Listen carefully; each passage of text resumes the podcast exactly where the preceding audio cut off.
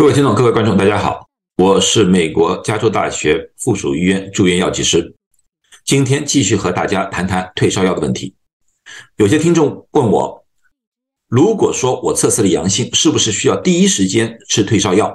也就是说，退烧药有没有预防新冠症状恶化的作用？这个回答是不需要。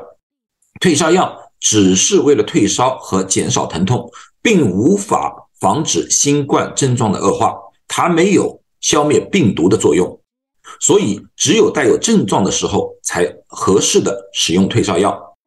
第二个问题，我们家里有一些退烧药是过期了，这些过期的退烧药是否可以使用？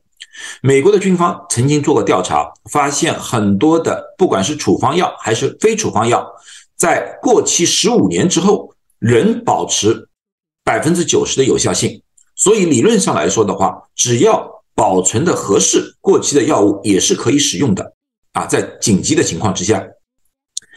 但是每家人的放药物的方法不一样，所以大家也要知道，如果说你把药物放在一个过热或者湿度过大的地方，或者在太阳直射底下，那个药性或者说药的药效往往会受到很大的影响。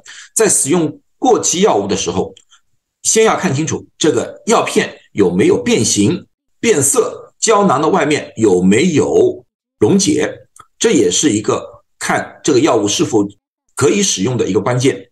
对于有些药物，比如说阿司匹林，我们可以闻一下味道，如果发现阿司匹林的味道有一股醋味的话，这也说明阿司匹林过呃无效了，这个阿司匹林必须也得扔掉。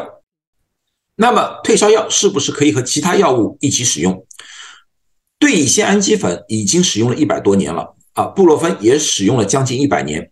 对于这些药物，我们已经有了非常详尽的数据，它们确实可能和某些药物有冲突，所以在使用这些药物和自己常规用药的时候，最好咨询一下自己的药剂师和自己的医生。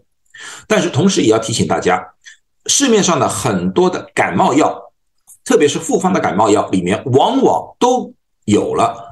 对乙酰氨基酚和布洛芬，所以说几种不同的感冒药叠加使用，往往就可能会出现中毒现象。这里面也包括了一些含有西药的中成药，它们的成分都是大同小异的啊。所以如果说有了发烧症状，最好选择一种感冒或者退烧的药物，不要几种药物混合使用。美国每年就因为对乙酰氨基酚。的过量，造成了需要有六万人住院，其中接近五百人因此造成肝严重损伤而死亡。